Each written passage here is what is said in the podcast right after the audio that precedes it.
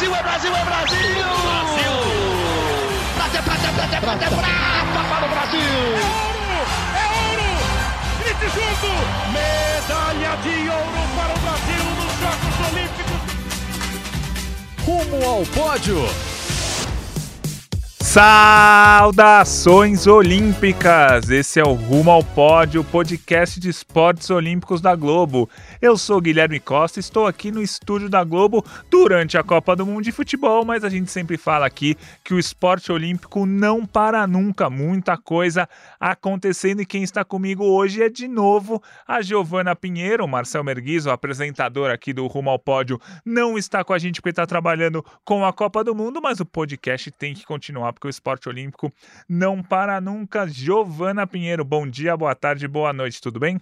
Tudo bem, Gui? Bom dia, boa tarde, boa noite para quem está ouvindo a gente. É sempre uma honra poder estar aqui com vocês. O Marcel tá lá na correria da Copa, mas eu tenho certeza que tudo que a gente vai falar aqui ele tá acompanhando também, porque a gente sabe que quem acompanha esporte olímpico dá um jeito de acompanhar a Copa do Mundo e também tudo que está acontecendo nesse, nesse período. Com certeza, é isso aí, Gi. E a gente teve duas notícias que a gente vai falar primeiro, que foram muito interessantes. A gente teve medalhas no Campeonato Mundial Júnior de saltos ornamentais para o Brasil, uma prata e o bronze, atletas com menos de 20 anos, que já tinham até um certo destaque entre os adultos, conseguiram no Mundial Júnior as medalhas e, ao mesmo tempo, uma atleta de 57 anos, a Beth Gomes, que é campeã paralímpica do atletismo, ela bateu o recorde mundial de novo do arremesso de peso numa competição que rolou aqui em São Paulo. Então, temos esses dois lados, né, Gi? Atletas de 18 e 19 anos, né, até 20 anos, ganhando medalhas no Mundial Júnior e uma atleta de 57 anos batendo o recorde mundial paralímpico no atletismo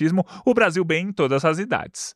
Ô Gui, eu gosto de fazer um comentário mais de, de tiazona, como dizem por aí, porque isso mostra pra gente que independente, né, de, a gente tá falando aqui, óbvio, de performance, de atletas muito jovens ganhando, atletas com mais idade ganhando, mas a gente vê que o esporte também não tem idade, ele ensina pra gente com os mais jovens, com os mais velhos, com os exemplos que ele tem, e que nunca é tarde para a gente começar, né? Mesmo que a gente não vá lá performar, mas que a gente pode também usar o esporte como uma ferramenta aí para a gente no dia a dia de bem-estar, de se aproximar e pegar esses exemplos aí e ver por que não tentar uma coisa nova, né? E a gente está falando de modalidades muito diferentes, né? Entre elas, a gente está falando aí da BET no atletismo paralímpico, a gente está falando aí dos saltos é, dos saltos ornamentais, enfim, a gente tem aí diferentes modalidades, mas que a gente pode usar essa inspiração para o nosso dia a dia, né? Até pegando um gancho da gente conversou com a Marcela na semana passada, ela falava que o futebol pega inspiração nela,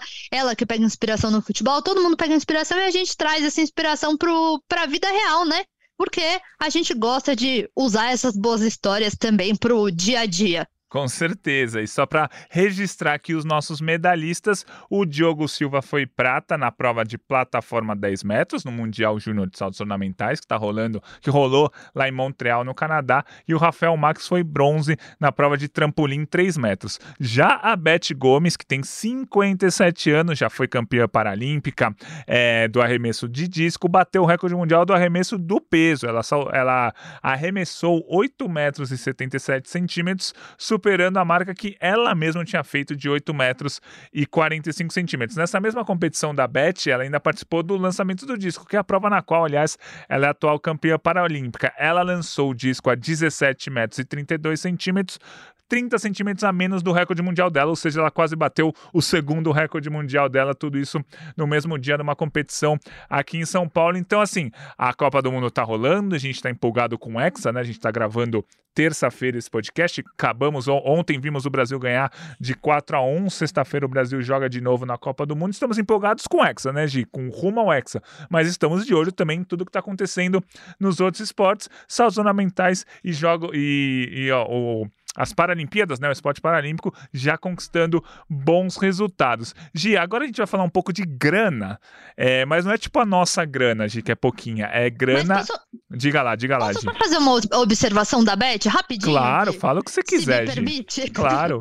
Só voltando para as medalhas dos do saltos também, você falou dos dois resultados, as duas medalhas. Além dessas duas, acho que vale a gente falar do Rafael Fogaça, que ficou bem perto do Sim. pódio também. Ficou na quarta colocação na final do trampolim de um metro. Acho que é interessante para a gente mostrar, a gente sempre fala isso, né? Da consistência que a gente vai tentando, tentando, tentando até conseguir. E da Beth, Gui, uma curiosidade só da, da trajetória da Beth é que a prova dela, realmente, a que ela mais gosta, a que ela mais treinou, é essa que ela acabou de bater o recorde. Mas por conta de programa paralímpico, de provas que entram e saem, Sim. ela se adaptou para o disco, que é a prova que ela é campeã e recordista paralímpica hoje. Então teve uma mudança na trajetória da Beth, eu acho que isso é muito interessante, por isso que até pedi desculpa para você para a gente falar, que mesmo a Beth ela entrou no esporte mais tarde, né? Primeiro ela foi para o basquete em cadeira de rodas, se adaptou ali numa modalidade coletiva, depois foi para uma modalidade individual por conta é, da, da doença que ela tem, né? Que é uma doença degenerativa. E dentro dessa modalidade, ela se readaptou e se reorganizou, né? É, em termos de programa paralímpico, para conseguir se especializar nessa prova que hoje ela ela compete na Paralimpíada, mas que no início ela preferia, entre aspas, essa prova que não está no programa. Boa, muito bem observado. Gi, aqui você que manda, tá? Você pode me interromper, pode me cortar e pode falar à vontade, pode sempre antecipar. Faz o que você quiser aqui, Gi, que você que manda aqui no podcast. Claro, uma informação super relevante, essa é da, das provas da BET, né? Que é a prova do lançamento do disco está no programa paralímpico atualmente, na, da classe dela, né? Da classe de deficiência dela, mas a prova do arremesso do peso não está. Então, é, é, posso falar da grana agora, Gil? A gente vai ficar muito deprimido vamos, com os valores. Vamos, vamos falar, vamos falar de, de dinheiro, de Na semana passada a gente já tava nessa energia, né, Gui? É por causa dos vamos ingressos. economizar aqui para falar dos ingressos. Hoje a gente já vai falar de um valor exorbitante que nem a gente economizando daria, né? Exatamente. Porque o comitê é, organizador dos Jogos Olímpicos de Paris, né? Falta um ano e meio aí para as Olimpíadas, anunciou um aumento no orçamento das, das Olimpíadas é, em cerca de 10% né, do que estava previsto antes.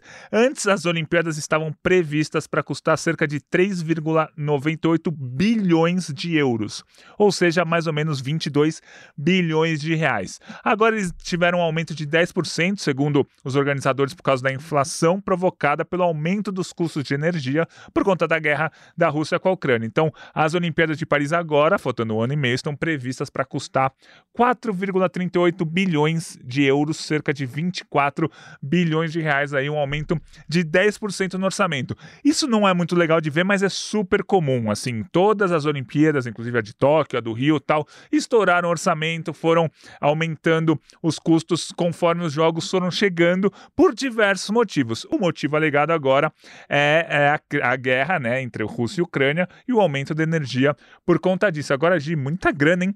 De 3,98 bilhões de euros, né, quase 4 bilhões de euros, 22 bilhões de reais, para 4,38 bilhões de euros, cerca de 24 bilhões de reais, essa mudança aí do comitê organizador. Não, é um valor gigante. A gente sabe que quando isso acontece, né, Gui, é um, é um assunto muito sensível, porque muitas pessoas acham ruim, Sim. né? Esse dinheiro, ele sai de algum lugar, né? Alguém tá pagando essa conta. E eu acho que também reflete um pouco a ideia é, de todo o comitê organizador de tentar fazer coisas diferentes, né? A gente sabe que a cerimônia de abertura a cerimônia de encerramento, por ser cerimônias diferentes, eles estão querendo fazer no Rio Sena, em lugar aberto, vai ter que gastar mais com segurança, tem segurança cibernética, tem a questão de energia, tem, tem a questão de tomar cuidado para que não tenha nenhum tipo de terrorismo ou ataques e tudo mais. E a gente está falando de lugares abertos. Então, eu acho que desde o início, né, dessa, dessa Olimpíada, a gente tem uma, um, um, cenário um pouco ousado, digamos assim, porque é um cenário que gasta muito dinheiro, né?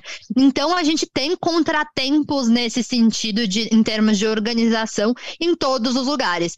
Dado tudo que está acontecendo no mundo, a gente sabe que é um valor muito alto, mas ao mesmo tempo eles me parecem muito é, entre aspas, sensatos nessas Sim. mudanças e e claros no que está acontecendo. Então me parece uma coisa transparente. Tá, vai acontecer um aumento, mas aqui o 10%, que na teoria é pouco, mas pra gente parece muito, né? Sim, e só, só para fazer uma comparação, é, as Olimpíadas do Rio de Janeiro em 2016 custaram ao todo, né, somando tudo, é, um número já atualizado depois das Olimpíadas, porque tem uns custos também pós-Olimpíada, custou 41 bilhões de reais. As Olimpíadas de Paris agora aumentaram, traduzindo para reais, para 24 bilhões. Mas a gente lembra também que o Rio de Janeiro teve que fazer imensas reformas para sediar a Olimpíada, é, tanto em obras, por exemplo, obras é, de, de metrô, né, a linha 4 do metrô, o Porto Maravilha, o BRT, muita coisa foi feito para a cidade do Rio de Janeiro nas Olimpíadas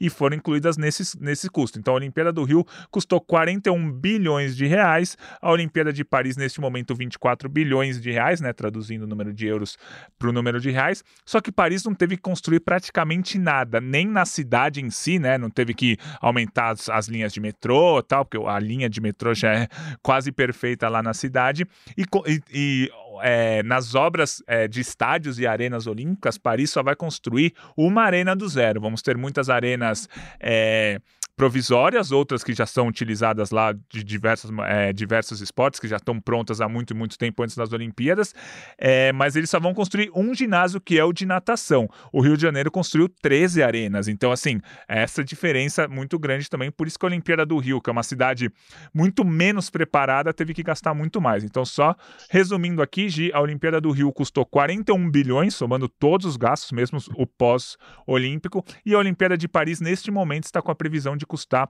24 bilhões de reais. É muita grana, mas é o que você falou, Gi. É uma grana para um evento gigantesco que muita gente, muitas vezes, traz o retorno. Na maioria das vezes, traz um retorno para a cidade, às vezes maior do que o custo. Acho que até por isso que as cidades topam fazer as Olimpíadas e Paralimpíadas.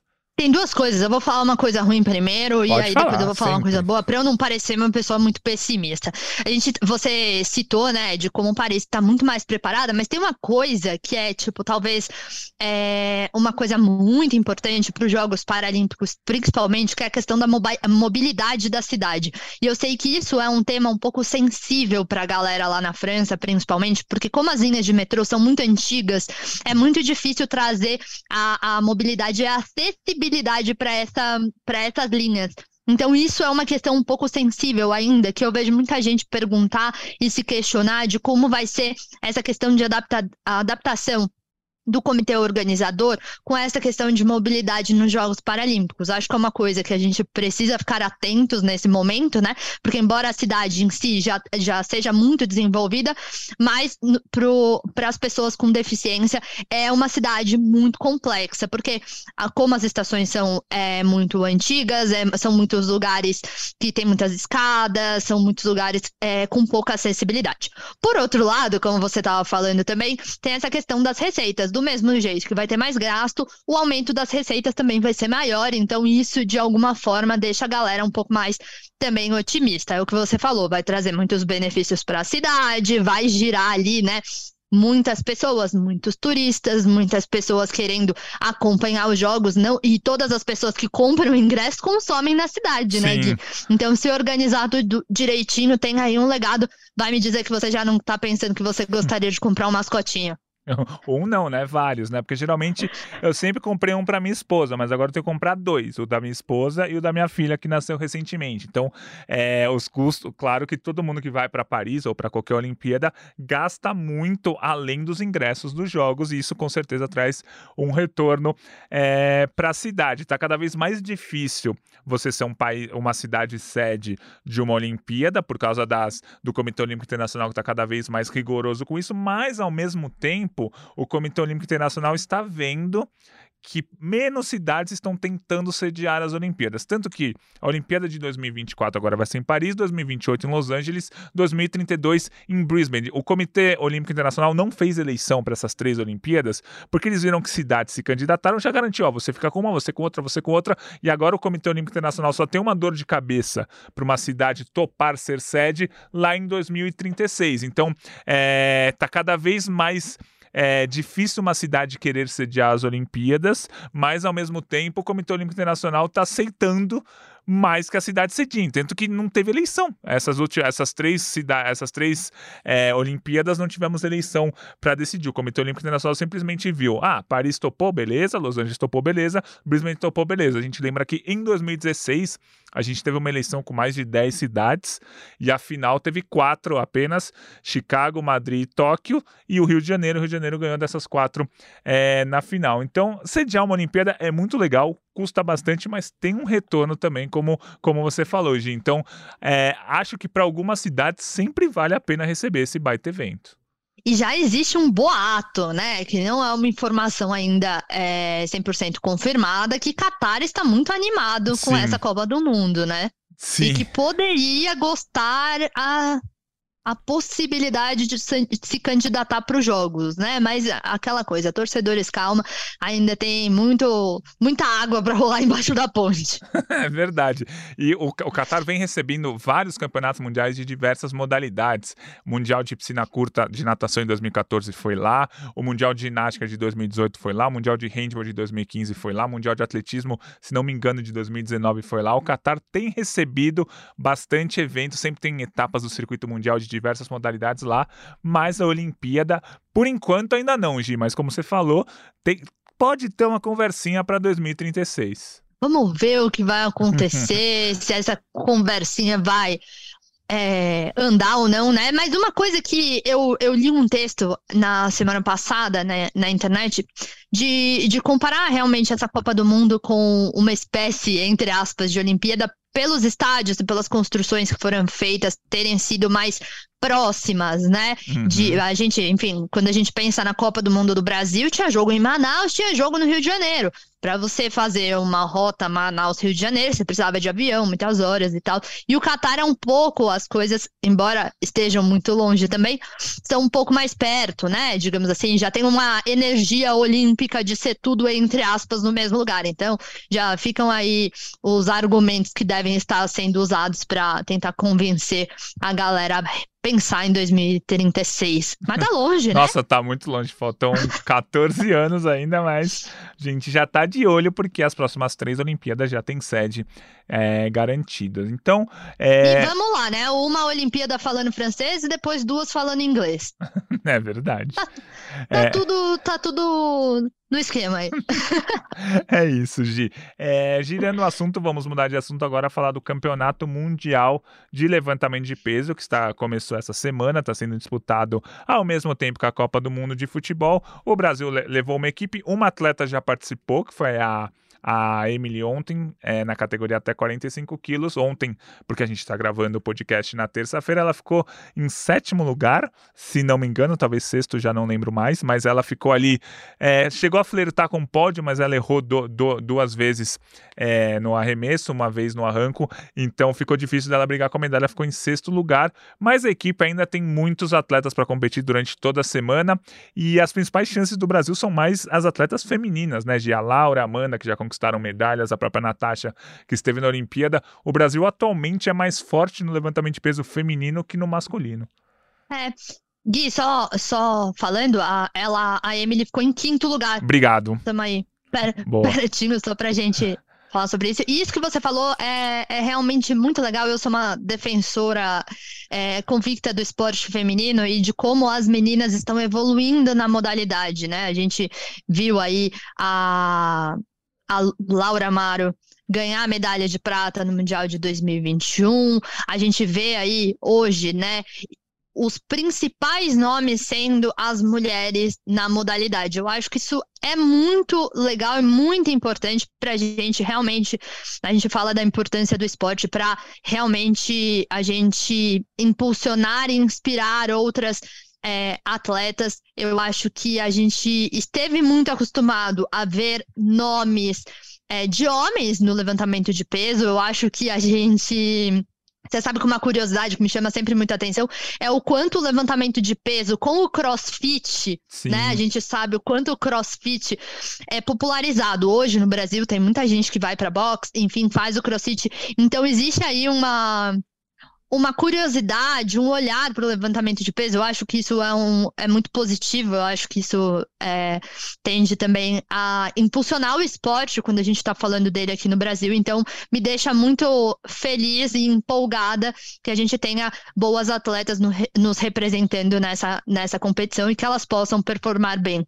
É isso, e ainda essa semana temos um outro campeonato mundial, mas agora de um esporte paralímpico, que é o Campeonato Mundial de Bocha, que vai ser, que está sendo realizado, né? Começou nessa terça-feira, no dia que a gente está gravando o podcast, no Rio de Janeiro, ali no parque que recebeu as Olimpíadas e as Paralimpíadas. A competição vai ser na Arena Carioca 1, começa hoje, terça-feira, vai até o comecinho da semana que vem, o Mundial de Bocha Paralímpico. A gente falou um pouquinho dele já na semana passada, mas o Brasil é uma das potências é, na competição, na história desse Campeonato Mundial de Bocha Paralímpico Brasil tem sete medalhas, dois ouros, três pratas e dois bronzes, e deve conquistar é, medalhas nesse Mundial, porque está jogando em casa e é uma modalidade em que o Brasil tem bastante tradição. Sem dúvida, Gui. Através das redes sociais, a gente falou isso na semana passada, e através das redes sociais eu já estava dando uma olhada ontem, que já teve uma cerimônia de abertura e tudo mais, que as coisas já começaram a rolar.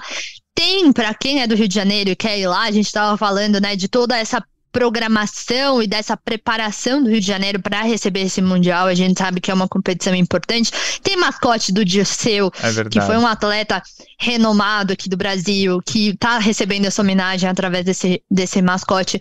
Tem o Dibo para vender, né? Tem muita coisa para as pessoas acompanharem. E para quem tem curiosidade de conhecer mais a bocha paralímpica, quem quer se aproximar, essa é a principal competição do ciclo para Paris.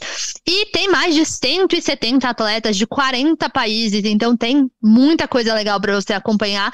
Começou nessa terça, vai até o dia 13, a partir das 9h30 da manhã. A entrada é gratuita, então se alguém quiser chegar lá na Arena Carioca 1 e acompanhar, deve ser muito bem-vindo, acho que vale a pena. E a transmissão está tendo ao vivo também, é, através das redes sociais da Andy, que é a organizadora do torneio. Acho que vale a gente dar um apoio aí para os nossos atletas paralímpicos, para a gente se aproximar e torcer por eles, já que é uma competição tão importante nesse ciclo. É isso, Gi, é isso. É, já falamos de vários esportes olímpicos, já falamos dos esportes paralímpicos. Agora a gente vai falar um pouquinho dos esportes olímpicos de inverno, porque se aqui no Brasil ainda tá, o verão tá para chegar, Lá no hemisfério norte, onde os jogos de inverno, os esportes de inverno são mais praticados, o inverno está chegando, então está começando a temporada de competições dos esportes de inverno. Tem esqui, tem skeleton, bobsled, enfim, muita coisa é, que a gente só vê de quatro em quatro anos, geralmente, porque a gente só acompanha, e um acompanha um pouquinho só as Olimpíadas de Inverno, mas agora a gente tem uma brasileira que está chegando ali entre as melhores do mundo, que é a Nicole Silveira no skeleton. Skeleton, ela que já foi, já teve um bom resultado é, para os padrões brasileiros, um grande resultado na Olimpíada do ano passado foi disputada na China, agora está disputando as etapas da Copa do Mundo, né? As etapas do Circuito Mundial de Skeleton, e ela conseguiu dois top 10 já, logo nessas duas primeiras é, etapas que rolaram a, a, na, nessa semana e na semana passada, e a próxima etapa vai rolar é, no dia 16 de dezembro. É, então a, a Nicole está empolgando, viu, Gi? Porque você, ser duas vezes top 10 em etapas de Copa do Mundo, já vai demonstrando que ela está chegando entre as melhores do mundo. O que eu gosto também de, de desse ciclo que a gente está acompanhando a, a, Nicole, né, desde que ela começou a despontar e a gente viu esse bom resultado que ela teve nessa última Olimpíada de Inverno e agora esses dois tops, tops 10, digamos assim, né, é, é a constância. E o que eu sinto também é que ela é uma atleta muito compenetrada, né? Ela tem toda a preparação mental, ela tem toda a preparação é, que ela faz para esse esporte. E a gente sabe, né? E até para quem está acompanhando a gente, o skeleton é aquela modalidade de velocidade no, no gelo, né? Então você é, é, o bobsled, o bobsled tem muitas pessoas, que é o Jamaica abaixo de zero, o skeleton é uma pessoa só descendo muito, muito, muito rápido. Então é uma modalidade muito é, difícil, principalmente pra gente, quando a gente olha, a gente fala, meu Deus, né? Quase uma Fórmula 1. É, cada um desce de uma vez. Então, o que eu sempre que eu vejo, além disso, é primeiro ela ser muito compenetrada, ela ter muita calma, ela aparentemente lida bem com pressão, né, Gui? Porque a gente sabia que as pessoas para essa última Olimpíada de Inverno pressionavam ela, entre aspas, assim, ela era uma atleta que estava todo mundo esperando o resultado e ela foi bem. Agora também para essas duas Copas do Mundo. Então eu acho que aí eu vou falar de novo da regularidade, né? A importância dessa regularidade, que mesmo depois dessa Olimpíada, ela continua indo bem nas competições. Eu conversei com ela depois do resultado da Olimpíada e até o ciclo passado, ela é enfermeira também. Então Sim. ela se divide entre, a gente sabe que a temporada de inverno tem datas específicas, e aí no verão ela trabalhava com enfermagem e tudo mais. Então existe também uma, uma necessidade de que ela tenha cada vez mais apoios, e eu acho que esses resultados tendem a auxiliar também nesse sentido, para que ela possa se dedicar 100% a isso, né? A ter ali integralmente a sua, sua vida voltada para para o Skeleton, né? Que a gente estava falando, estou falando do ciclo passado. Acho que depois desse resultado da Olimpíada que ela teve, a tendência é que ela foque muito mais. E o que eu vejo de positivo também é a possibilidade da gente usar a Nicole num sentido positivo, porque ela é uma atleta muito aberta a ensinar, né? Sim. Então ela explica cada uma das coisas, ela é bem didática quanto à modalidade dela. Então acho que a, como a gente vê os jogos de inverno uma coisa um pouco distante pra gente no Brasil, acho que a Nicole é esse esse hoje, né, esse canal, né? O brasileiro gosta muito de ver o bobsled, de ver o curling, então, acho que o Skeleton com a Nicole, com essa personagem que tem trazido esses resultados, pode ser também um caminho. Última coisa que eu vou falar sobre isso, Gui, é que agora ela tá indo para outro estado é, de Nova York para a disputa da próxima etapa da Copa do Mundo de bobsled skeleton, que está programada para o dia 16 de dezembro. Então ela já foi bem nessas duas etapas e já já ela compete de novo, daqui 10 dias. É isso. E a Nicole, que a gente está falando do bom resultado, o bom resultado dela na Olimpíada, ela foi 13 terceira colocada na Olimpíada de Inverno, que foi em fevereiro é, desse ano, a segunda melhor posição da história de uma brasileira ou de um brasileiro em qualquer competição de Jogos Olímpicos de Inverno, é, não só da, da modalidade dela, que é o skeleton, mas somando todos os esquis, bobsled, hockey, patinação, enfim, a segunda melhor posição da história de um atleta ou de uma atleta brasileira. Então a Nicole foi 13 terceira na Olimpíada de Inverno e já deu um saltinho, tanto que nessas duas etapas da Copa do Mundo ela foi, ficou entre as 10 primeiras colocadas e agora vai disputar mais uma etapa, como você falou, Gi. Então vamos acompanhar de perto a Nicole, mesmo a gente não estando tão acostumado a ver Jogos Olímpicos de Inverno, esportes olímpicos de inverno, agora a Nicole já é uma atleta para a gente torcer, brigando bem lá em cima. Não, ela ainda não briga por medalhas, mas ela já briga por boas posições no, no Skeleton. Gi, e para a gente fechar o nosso rumo ao pódio, vamos falar um pouquinho de natação, porque na semana que vem vai começar o Mundial em piscina curta e está rolando algumas competições que para alguns atletas são é uma competição, competições preparatórias para o Mundial em piscina curta, para outros atletas são competições preparatórias para o resto do ciclo, porque alguns atletas disputaram, atletas brasileiros disputaram o US Open de natação, uma competição importante nos Estados Unidos, neste fim de temporada, já de olho em 2023 e outros de olho no Mundial em piscina curta da semana que vem. O, o grande destaque do Brasil foi o meu xará, o Guilherme Costa, que levou dois ouros e um bronze nessa competição que rolou nos Estados Unidos, mas o Guilherme Costa não vai para o Campeonato Mundial em piscina curta. Ele nadou muito bem nessa competição, já de olho em 2023. O Brasil ainda foi ao pódio com o Vitor Alcará nos 50 metros livre e com a Ana Vieira nos 100 metros peito. Foi bem legal de acompanhar vários atletas do Brasil indo ao pódio nesse US Open de natação, Gi. Gui, alguém já te chamou de cachorrão alguma vez? Porque tem o Guilherme Costa e a galera tá acostumada a chamar o Guilherme Costa de cachorrão. já aconteceu? Vai acontecer, você acha? Ó, quando o Guilherme Costa. Não, primeiro tem uma história, eu já contei aqui, mas é sempre bom contar.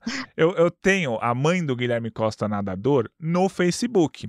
Porque um dia eu fui fazer uma matéria com o Guilherme Costa e tal, eu acabei adicionando a mãe dela também, a mãe dele, para ajudar até na comunicação com ele. Mas isso ó, em 2015, 2016, quando ele ainda estava surgindo. Aí a mãe dela, a mãe dele me tem no o Facebook, ok. Aí um dia eu tava indo pra França cobrir o Roland Garros. E ao mesmo tempo, o Guilherme Costa, nadador, estava indo para a França disputar o aberto da França de natação. E eu postei no meu Facebook uma foto no avião falando: partiu França. E ela comentou achando que era o filho dela. Então ela comentou: Ah, meu amor, que legal, boa viagem, aproveite, você é demais, você vai competir, você vai ganhar tudo lá na França. Achando que eu era o filho dela.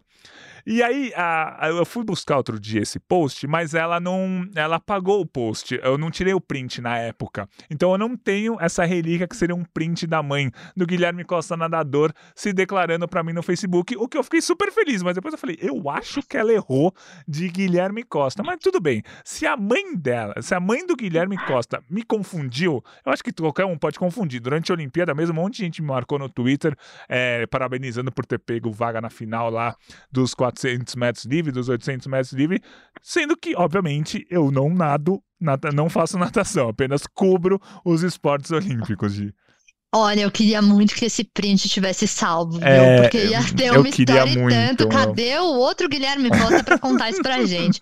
Isso que você falou, né, Gui? A gente tá, tá zoando aí do cachorrão, todo mundo conhece o Guilherme Costa como, como cachorrão. Não o Guilherme Costa da natação, não o nosso Guilherme Costa, que vocês já entenderam. Mas é, você falou disso, né? Que ele não vai para o Mundial de Curta. E eu acho que a gente teve bastante resultado nessas provas mais longas, né? Nesse US Open de natação, né? Gui? Vou destacar também duas medalhas de prata nos 1.500 metros livre, com a Beatriz Gisotti e o Pedro Farias, que ficaram em segundo lugar nas, nas suas respectivas provas aí, masculino e feminino. O Guilherme Costa, como você falou, nos 200 livre, também nos 800, nos 400. Então, além do Esteverin também foi, foi muito bem. É, fez essa dobradinha com o cachorrão nos 800 metros. Acho que são resultados bons, assim, para a gente ter nessa véspera, mesmo que essas, esses mesmos atletas não estejam necessariamente é, nesse Mundial, mas já deixa a gente de olho aí na natação que vem aí. É isso aí, Campeonato Mundial de Natação em piscina curta na semana que vem. E como vai ser realizado na Austrália, e como você falou, é mais uma vez as provas de fundos tendo bons resultados do Brasil. Nas provas de fundo que a gente chama na natação, são as provas mais longas, 400, 800, 1500. E a Bia que está fechando, teve um grande ano a Bia, né? A Bia foi finalista no Campeonato Mundial, agora foi ao pódio no US Open. A gente está sempre de olho na Bia Dizotti também é, na natação, acompanhando de perto a natação a natação feminina que teve um ano muito importante, várias finais no Campeonato Mundial é, disputado em julho e vai com uma equipe forte também para o Mundial de Piscina Curta da semana que vem. Então, Gi, né, fizemos um balanço de tudo que está tendo no mundo esportivo fora a Copa do Mundo de Futebol e semana que vem, com certeza, a gente volta para falar do Mundial de Levantamento de Peso, para falar do Mundial de Bote Paralímpico, para falar do Mundial de Natação em Piscina Curta e já começar umas retrospectivas, né? Porque o ano está acabando, o ano olímpico do Brasil, do esporte olímpico do Brasil, foi muito bom. E a Copa do Mundo de Futebol também segue rolando, quem sabe, com o nosso Exage. Quem sabe a gente continua torcendo pelo Hexa, já comemorando esse ano que foi ótimo para os esportes olímpicos também. Quantas medalhas em mundiais a gente garantiu, quanto a gente já está otimista, porque ano que vem já tem Pan-Americano. Então, garanto que semana que vem também vai ter muita notícia boa. Vamos torcer pelos brasileiros no campo de futebol e também nas outras modalidades, por favor. é isso aí, Gi. Muito obrigado. É sempre um prazer fazer o Rumo ao Pódio ao seu lado. Esse foi mais um Rumo ao Pódio, podcast de esportes olímpicos da Globo. Hoje com a edição do nosso Pedro Suaide. Na semana que vem a gente volta porque as Olimpíadas demoram só 15 dias, mas o esporte olímpico não para nunca. Um abraço para todo mundo.